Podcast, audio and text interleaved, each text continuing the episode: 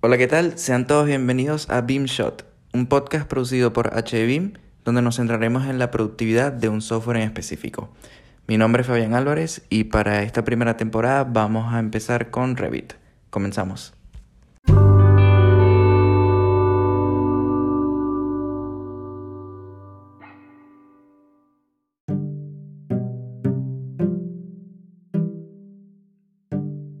La productividad en los negocios es un factor importante cuando se trata del desempeño de una empresa y para aumentar la productividad hay que trabajar de una manera más inteligente dentro de un tiempo predefinido. El factor crítico cuando se trata de mejorar la productividad es tener información precisa y de calidad en el tiempo adecuado que te permita iniciar el modelo y las hojas para los planos antes de modelar en 3D. Lamentablemente se puede ser rápido para completar una tarea en Revit, pero sin esta información precisa y de calidad existe el riesgo de que se tenga que rehacer el trabajo, lo que significa que reducirá la productividad general. Los siguientes ejemplos nos ayudarán a entender un poco más de lo que estamos hablando. Ejemplo número 1.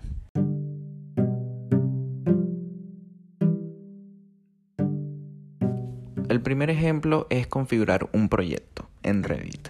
A la hora de configurar un proyecto en Revit, el plan de ejecución BIM te va a definir esa información de calidad de la que estamos hablando. Sin embargo, a menudo la información necesaria no está completamente disponible, por lo tanto toca investigar esta información. También hay que tener en cuenta que los cambios en el número de proyectos son un problema común en, en, muchísimos proyectos alrededor del mundo y lo más correcto será solicitar esta información al líder del proyecto y una confirmación del el cliente antes de configurar los archivos Revit. Esto también aplica para la lista de, de hojas para los planos, etc. Esto debe estar eh, claramente definido es decir, el número de proyecto y el número de, las hojas tiene que estar claramente definido en el plan de ejecución BIM con la aprobación del cliente para anular cualquier cambio eh, durante fases para evitar un retrabajo y afectar el trabajo incluso de, de, diferentes áreas como por ejemplo controlador de documentos, administrador de información y departamentos comerciales y legales. Básicamente este ejemplo es un simple ejemplo para demostrar eh, lo importante que es tener la información correcta en el momento adecuado y que a su vez tiene que estar confirmada por el principal interesado, por el líder proyecto y el cliente, porque si no, básicamente no tiene eh, valor.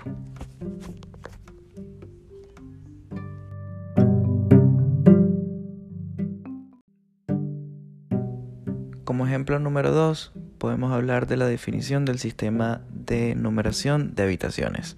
En este ejemplo, el cliente debe aprobar el sistema de números de salas que también debe estar alineado con el sistema de gestión de instalaciones para garantizar un flujo continuo de datos. Y todos sabemos que esto puede cambiar muchas veces. Por lo tanto, si, está, si usted está familiarizado con Dynamo como una herramienta de programación visual para Revit, puede sugerir usar un Dynamo script para cambiar el nombre de todas las salas de su proyecto rápidamente.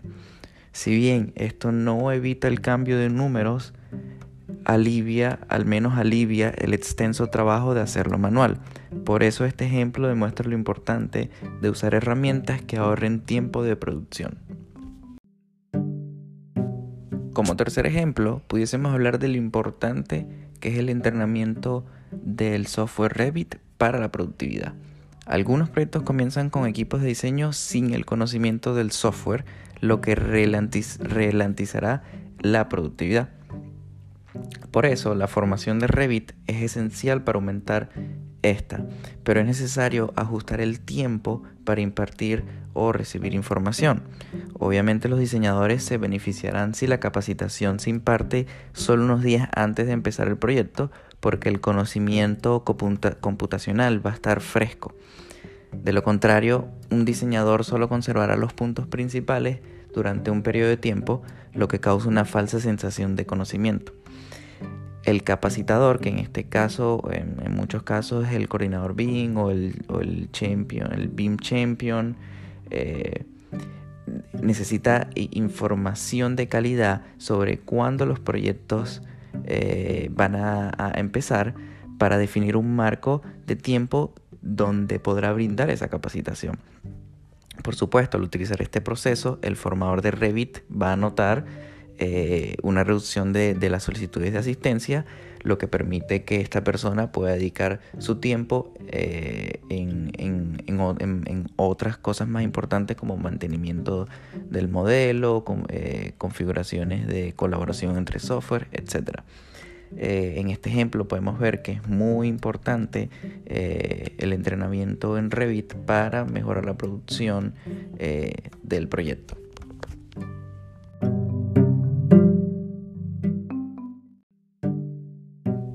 Por último, pudiésemos decir que la planificación de tu trabajo en Revit es muy importante a la hora de iniciar una tarea.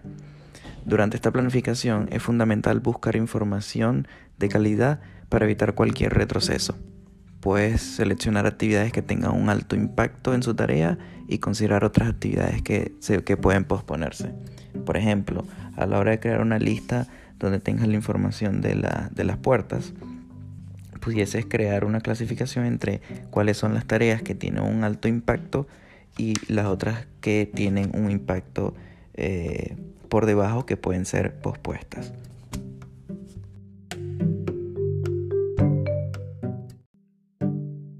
En conclusión, déjame saber en Twitter si quieres saber más sobre este ejemplo de planificación eh, con la lista de puertas. Pudiésemos hablar de qué tareas tienen eh, alto impacto y cuáles tienen menor impacto, eh, pero simplemente estos ejemplos han sido una introducción de lo que es productividad dentro de Revit a la hora de llevar a cabo proyectos BIM y espero que lo hayan disfrutado. Eh, por favor síganos en nuestra cuenta de Twitter como arroba hablemos de BIM y nuestra cuenta de Instagram como arroba HDBIM.